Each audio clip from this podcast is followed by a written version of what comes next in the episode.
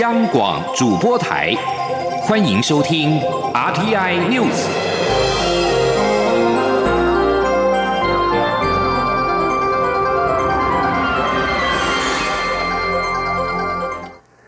各位好，我是主播王玉伟，欢迎收听这节央广主播台提供给您的 RTI News 新闻。首先带您关注。根据约翰霍普金斯大学统计，美国境内感染武汉肺炎 （COVID-19） 的不治人数在十一号突破两万人大关，超越意大利，确诊感染数高达五十二万两千两百八十六人，双双高居全球第一。而欧洲疫情第二严重的国家西班牙，境内染疫不治的人数累计一万六千四百八十人，位居全球第三。美国海军十一号宣布，美国核子动力航空母舰罗斯福号又有一百零三名官兵确诊，使得舰上的感染比例超过了百分之十。而在日本东京新增了一百九十七起确诊病例，日本全国总共有七百四十三人确诊感染，再创单日新高，疫情仍在延烧当中。另外，世界卫生组织关切白俄罗斯的疫情，十一号敦促应该实施进一步的限制措施。白俄罗斯总统卢卡申科最近几个星期以来，对于维持社交距离和其他措施一直是低调处理。当欧洲其他国家已经进行封锁并取消公众场合活动之际，当地仍继续举行足球比赛。路透社报道，白俄罗斯到目前为止已经有两千两百二十六人感染确诊，另外有二十三人死亡。而对于疫情在全球肆虐，美国境内感染死亡的人数突破两万大关，取代意大利高居全球之冠。外资瑞士银行发表最新的报告指出，如果各国无法压平疫情曲线，那么市场很可能再度下探近期低点。最糟糕的状况是，疫情如果持续扩散，多数的限制措施将持续到年底，那么全球经济将呈现 L 型的走势。而且，美国标普五百指数可能跌破公允价值两千一百点，下探一千八百点。前天记者陈林信宏的采访报道。美国对于肺炎疫情防控落后，使得确诊和死亡人数持续创新高。根据约翰霍普金斯大学的最新统计，美国境内染疫不治病患攀升至两万两百八十三人，确诊感染者高达五十二万两千两百八十六人，双双高居全球第一。至于美国上周公布的最新数据也显示，受到疫情影响，当周初领失业金人数再添六百六十多万人，高于市场预。预期的五百万人，累计三周以来，美国总计申请失业救济人数已经攀升至一千六百八十万人。根据外资瑞士银行发布的最新报告，目前全球在疫情控制和经济影响方面处于不同阶段。好消息是中国的复工率目前已经接近常态，初期迹象表明欧洲的疫情曲线有所趋平。坏消息则是美国疫情持续升温，劳动力市场巨幅滑落。瑞士银行财富管理亚太区首席投资总监陈敏南也预估疫情发展最坏的情况。他指出，如果疫情持续扩散，各国多数限制措施将持续到年底。中国甚至可能因疫情反扑而再度收紧措施。全球经济恐将呈现 L 型走势。美国标普五百指数可能跌破公允价值两千一百点，下探一千八百点。目前标普指数为两千七百多点。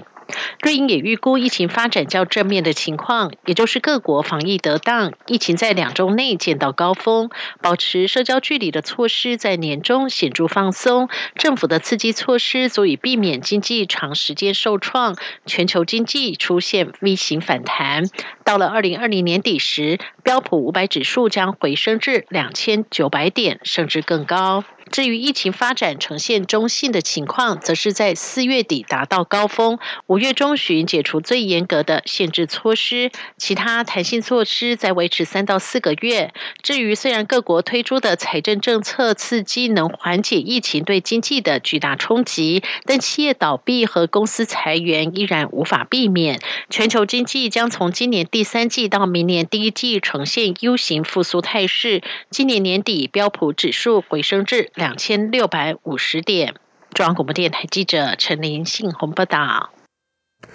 而面对疫情肆虐，政府积极推动参与世界卫生组织以及出席世界卫生大会。外交部表示，由于台湾长期遭受世界卫生组织的歧视以及不公平的待遇，已经引起国际社会的普遍关注。包括美国政府、欧洲地区理念相近国家的国会议员，近来都公开表态支持台湾应该获邀参与。外交部再次呼吁世卫组织干事长谭德赛秉持专业与中立，不要忽视两千三百万台湾人民的健康福祉。前天记者王兆坤的采访报道：台湾推动参与世卫组织的诉求，获得理念相近国家的回响与支持。在美国方面，总统川普签署二零一九年台湾友邦国际保护暨强化倡议法后。国务卿蓬佩奥便表示，美国国务院将完全遵守台北法，全力协助台湾在世卫组织取得适当角色。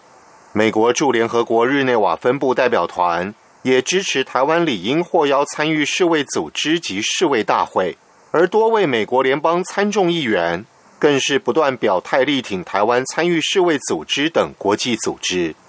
欧洲方面。最新进展是，欧洲议会六十七位跨党派议员联名致函欧盟外交暨安全政策高级代表，以及德国国会六十位跨党派议员联署致函世卫组织干事长谭德赛，认为世卫组织排除台湾参与是对台湾人民的歧视与不公，强烈支持台湾参与五月召开的世卫大会，希望谭德赛秉持专业邀请台湾参加。外交部发言人欧江安说：“外交部，我们对上述的一百二十七个欧洲的政要的正义之声，我们表达诚挚的感谢。他们对于台湾人民长期遭受 WHO 歧视的困境也感同身受。这也彰显了 WHO 干事长谭德赛日前刻意造谣批评台湾的偏颇。也希望谭德赛干事长能够秉持专业伦理以及中立的立场。”不要忽视两千三百万台湾人民的健康的福祉，来确切的履行 WHO 有关不遗落任何人的一贯的宗旨。外交部重申，在武汉肺炎疫情威胁下，更凸显台湾完整参与世卫组织会议机制与活动的必要性和急迫性，同时也将持续与全球各理念相近国家就疫情资讯分享、疫苗与药品研发、医疗设备交流等议题并肩努力。共同维护全人类的健康与安全。中央广播电台记者王兆坤台北采访报道。继续关注国防动态。日本防卫省在昨天表示。中国军舰辽宁号等六艘海军舰艇在十号晚上航行在长崎县男女群岛的西南方，之后往冲绳和宫古岛之间的海域南下，之后朝太平洋方向航行。专家认为，如果航行的方向没有改变，辽宁号可能在昨晚、今天通过台湾东部外海。而对此，飞机守望的资讯显示，一架美军 EP 三一白羊座电子侦察机也现踪台湾南部巴士海峡一带的海域，并且由东边向西边飞行。对此，国防部表示已经全程掌握。根据国防部以及飞机守望等公开揭露的讯息，今天是三月二十五号以来美军第九度在台湾周边飞行。有点关注的是国内。的防疫的物资供应，口罩实名制将从二点零升级到三点零。规划四月二十二号起，民众可以持健保卡到四大超商的一万多家门市预订口罩。至于之后到原超，并且在之后到原超商取货。不过全联社和美联社由于没有读卡设备，仍然只能够领口罩，无法预定。行政院官员表示，二十二号口罩实名制升级到三点零之后，除了保留原本的二点零网络预购、超商领货方式之外，也将开放民众持健保卡到一万多家超商门市，直接使用超商事务机来预定口罩，事后到再到原超商领取即可。官员表示，日前有两百四十家健保药局退出口罩实名制业务，多数是因为是一人药局，人力、体力与身体健康等因素不堪负荷。而三点零的目的就是希望减轻药局的负担，也让一些不熟悉网络操作的民众可以更方便买到口罩。行政院原本预计在四月九号起，在超商领取口罩时，民众可以在领取超商就地续订下一波的口罩。不过，经过整合相关系统与评估之后，决定改为二十二号起，续订购与超商预订功能全部一起上线。为了追踪居家检疫者的健康状况，中央流行疫情指挥中心日前宣布，结合民间科技业者建制的聊天机器人“一指神通 ”（LineBot） 已经正式上线。另外，指挥中心也新推出了双向简讯通报机制，掌握居家隔离以及检疫者的健康状况。前天央广记者江昭伦的采访报道。为追踪居家检疫者的健康状况，指挥中心日前宣布，与 HTC DeepQ 及 Line 合作建制的聊天机器人“一指神通 LineBot” 三号正式上线。居家检疫民众在收到简讯通知后，只要点选简讯中的连结，将“一指神通”账号加入好友，并输入相关认证资讯后完成验证，就可以协助指挥中心掌握健康状况。指挥中心资讯组副组长庞一鸣表示，他们刚开始发出三万多通简讯时，只有六千多人加入该系统，部分民众甚至以为是诈骗简讯。他们要特别诚心，并呼吁居家检疫民众都能加入该系统，提供自主健康通报。庞一鸣说：“那进入这个系统之后呢，我那就会看到说每天会跟您请单呐推推波哈，问你吃饱了没有，最近状况怎么样，告诉你隔离还需要检疫。”还有几天，那接下来呢？你也可以填入自己的这个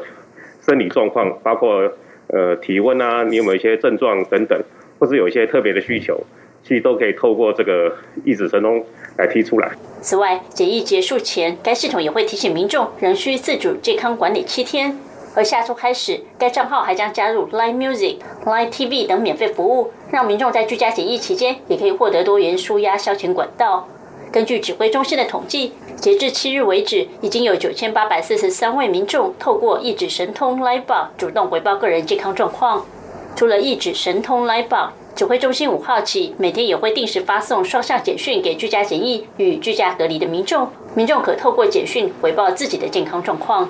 指挥中心强调，不论是简讯或 Live b o 的自主健康通报内容，都会整合到防疫追踪系统中，供第一线关怀人员掌握及了解。中国电台记者张昭伦台北采访报道。继续带您关心天气。中央气象局今天持续发布北部六县市低温特报，以及十九县市的路上强风特报。气象局指出，受到冷气团南下影响，今天气温明显下降，北台湾一整天都有寒意，中部及东南部的高温也只有二十到二十三度，各地是越晚越冷。预计今天晚上到明天，受冷空气及辐射冷却效应影响，清晨中部以北及东北部低温将下探十一到十三度，花莲的低温约十四度左右，南部及台东低温十五到十六度，尤其新竹以北沿海空旷及靠近山区的地方将有。十度左右低温发生的机会，请务必要做好保暖的工作。而这样寒冷的天气预计持续到下周二、周三开始，大陆冷气团减弱，辐射冷却效应影响，夜晚、清晨气温仍低，但白天的气温会逐渐回升。下周三到周六，各地大多为多云到晴的天气。继续关心国际消息。德国《画报》在十二号刊出了欧盟执委会主席范德赖恩的评论，指出，为了保护年长者免于武汉肺炎 （COVID-19） 的威胁，他们的社交距离隔离措施可能要持续到年底。范德赖恩表示，没有疫苗就必须尽可能限制与老年人的接触，这相当困难，而且隔离是一项重担。但是这是生死攸关的问题，我们必须保持纪律与耐心。而在中国，则是爆发了与奈及利亚侨民有关的病例之后，当地非洲侨民遭到驱逐，沦落街头。美国十一号指控中国当局仇视非洲人。广州的非洲侨民向法新社表示，由于传出和奈及利亚侨民有关的病例之后，他们遭到当地人怀疑而被赶出住处，要入住饭店时也遭到拒绝。美国国务院发言人表示，这种对在中国生活和工作的非洲人的迫害虐待，不禁令人想到中非伙伴关系其实有多么空洞。而广州当局对待非洲侨民的行径，十一号也引发了非洲联盟主席的极度关切。以上新闻由王玉伟编辑播报，这里是中央广播电台台湾之音。我是小儿科医师陈慕容。疫情快速变化，相关防护措施也要配合升级。搭乘所有大众运输工具时，务必做到全程佩戴口罩。屡劝不听者，最高可处一万五千元罚款。配合测量体温，避免交谈，不要饮食。出入公共场合时，请保持室内一点五公尺、室外一公尺距离。若无法维持社交距离，请。